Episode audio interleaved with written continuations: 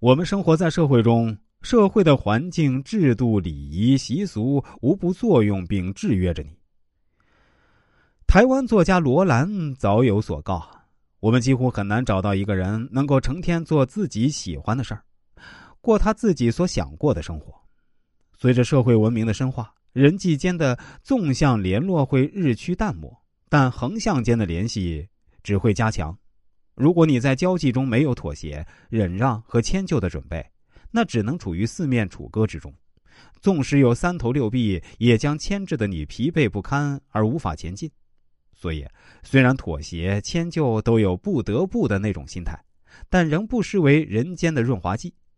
几乎每个人都对自己的能力、智力和贡献做着偏高的估计。为了保护这种偏高带来的进取心和期望值，我们。特别是领导啊，都应当多看他人的优点，少说他人的缺憾。当然，这一多一少可能会偏离了真实，显然也有了违心的成分。但是啊，这确实是促成并发展企业凝聚力和激发员工工作热情的成功经验。只要优点是存在的，都应挖掘；只要缺憾无损大体，或者可通过暗示而改正，都应避讳。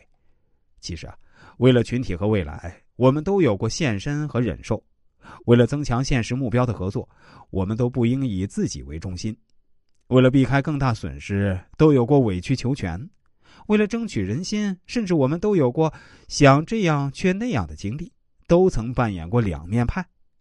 为了融洽和顺利的与人交往，违心在特定时刻应当允许，这是一种变通，也是一种处事的功夫。有方有圆，处事不难。李宗武说：“有方有圆，处事不难。为人处事啊，既要坚持原则性，又要保持灵活性，二者相辅相成，才能获得事业上的成功。懂得一些为人处事的技巧，是现实的一种需要。曾几何时，一提到软硬兼施，人们就会认为那是专门贬斥那些善于耍手段的人。对于那些人的行为啊，我们感到无耻和厌恶，说他们软硬兼施、圆滑世故。”软和硬都是为人处事的手段，那既然是手段，你大可不必担心对他的褒贬之词。尽管见机行事，自古以来软硬兼施的处事之道，正人君子可以用，坚定小人更加擅长，只不过是各取其用罢了。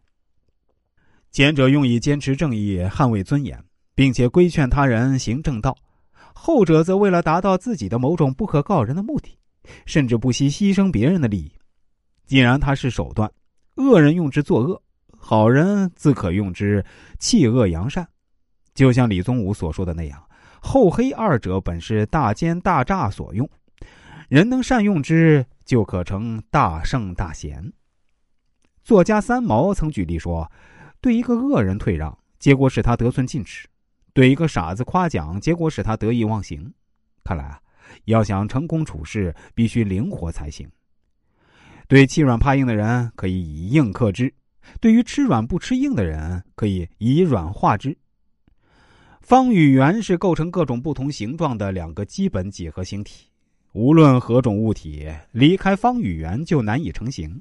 在人们的社会交往中，要处理好人际关系，也少不了有方有圆的处事之道。方即指品行方正，圆即指婉转机警。有的男人外方内圆，秉性刚直，心地善良；有的男人外圆内方，面容慈善，行事有方。